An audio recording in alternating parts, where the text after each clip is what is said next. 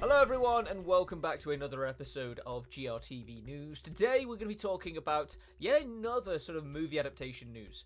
Um, because following various different movies, uh, video games that have been adapted into movies over the years, uh, another one has been announced. Uh, we got one recently as well, another very interesting uh, movie announcement. But before we start getting to that sort of speculation stuff, let's dive into the news piece and let's see what's happening. So, Until Dawn is the next one to be turned into a movie, with Ra- uh, Will Rami Malek and Hayden Panettiere reprise their roles. Who knows? The successes of Sonic the Hedgehog, Castlevania, Cyberpunk, Edgerunners, Uncharted, The Last of Us, and the Super Mario Bros. movies uh, have made it extremely popular to at least announce movies and TV shows based on video games again. Most of these are adaptations of games and franchises that require quite a few changes to make sense in a non interactive format, but here's an exception. The Hollywood Reporter has the honour of confirming that Supermassive Games Until Dawn is being turned into a movie directed by Def, uh, David F. Sandberg, who did Shazam, uh, Lights Out, and Annabelle Creation. Uh, Gary Dauberman, who did It and The Nun, uh, is doing a pass on the script. And uh, Blair Butler, The Invitation in Helstrom, uh, originally wrote. So it sounds like Screen Gems and PlayStation Productions are ready to start filming and release the movie when Until Dawn celebrates its 10th anniversary next year.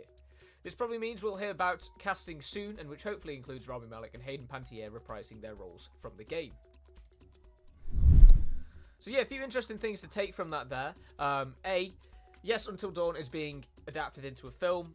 It's going to be an interesting one because again, one of the things that sort of video game movies have generally lacked um, has been sort of the interactive elements. Uh, and that's one of the things that we're going to see, I think, for the first real time uh, in, in a, in, a, sort of critical sense when The Last of Us Season 2 starts making its debut. Because uh, The Last of Us Part 1 is a very direct game, should we say? The Last of Us Part 2 has a lot of player agency involved, and that's not something they're going to be able to translate into a, uh, into a film format.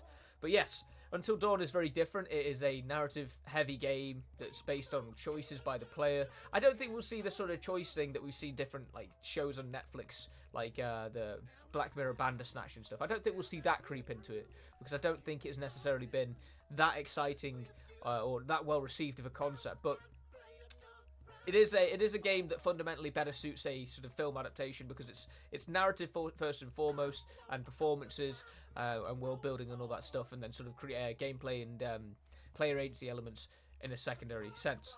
Uh, but yes, PlayStation Productions are involved with this. Uh, by the looks of things, as well, judging by what the uh, Hollywood Reporter has already said, it seems that the the script is nearly ready. Uh, it's been the script has been written. It's uh, it's being edited and checked and proofread and all the stuff that happens in pre-production uh, before they actually start filming it. But uh, yeah, we're at the start of 2024, so we'll probably hear casting announcements and then maybe even the start of filming, the start of shooting by the end of the year, and then uh, yeah, maybe it'll be uh, making its debut before or in time for the 10th anniversary of the game in 2025. But yes, the Until Dawn is being turned into a movie. This also comes just a few days after the announcement that Martha is Dead is also being turned into a film as well. So, um, yeah, plenty of different movies or video games that are being turned into movies in the coming um, years and months and years and whatnot. But uh, as we know more about this project, we'll be sure to keep uh, keep you posted and updated. And otherwise, that's all the time we have today's episode of GRTV News. We'll actually be back again tomorrow for the final one of the week, where if I had to if I was a betting man, I had to guess, I would say that we'll be talking about some news from the Xbox Developer Direct, which is taking place later this evening. But uh, we'll find out that, about that tomorrow. Until then, though, hope you enjoy the rest of your Thursday, and we'll see you all on the next one. Take care, everyone.